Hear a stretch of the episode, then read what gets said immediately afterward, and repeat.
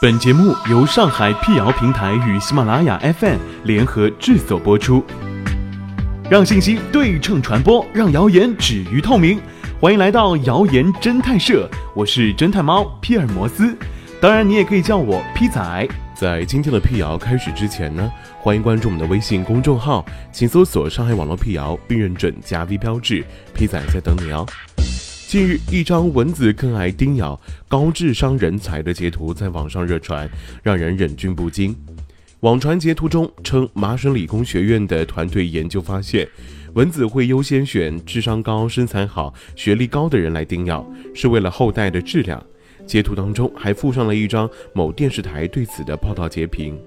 其实这只是个段子而已，稍微在网络上搜索一下，便会发现这个所谓的蚊子更爱叮咬高智商人才的消息，前几年就已经在笑话类网页和微博账号当中流传了。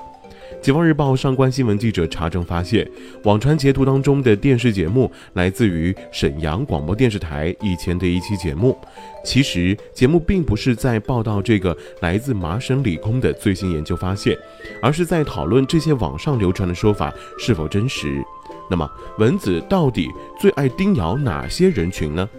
其实现在并没有百分之百确定的定论。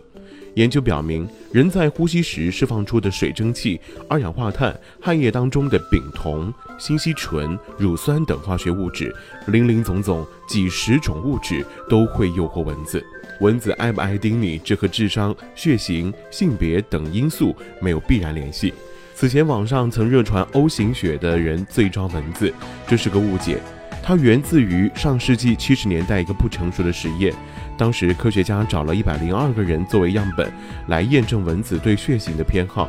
实验要求一百零二个人把胳膊伸进装有二十只蚊子的密闭箱里，十分钟后通过检验蚊子肚子里的血液的血型来判断叮咬的情况。在进行了一百次试验之后，O 型血的人被叮咬的次数最多。这一研究成果还被发表于著名的科学期刊《自然》。但是，随着技术手段和对蚊子认知的发展，研究人员发现了上世纪七十年代蚊子叮咬实验的局限性。他没有考虑到人呼出的二氧化碳对蚊子的影响，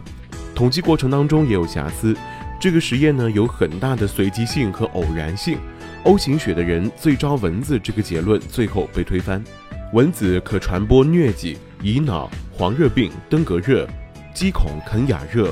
寨卡病毒等多种疾病，对于防蚊，国家卫健委官网科普文章给出了几个建议：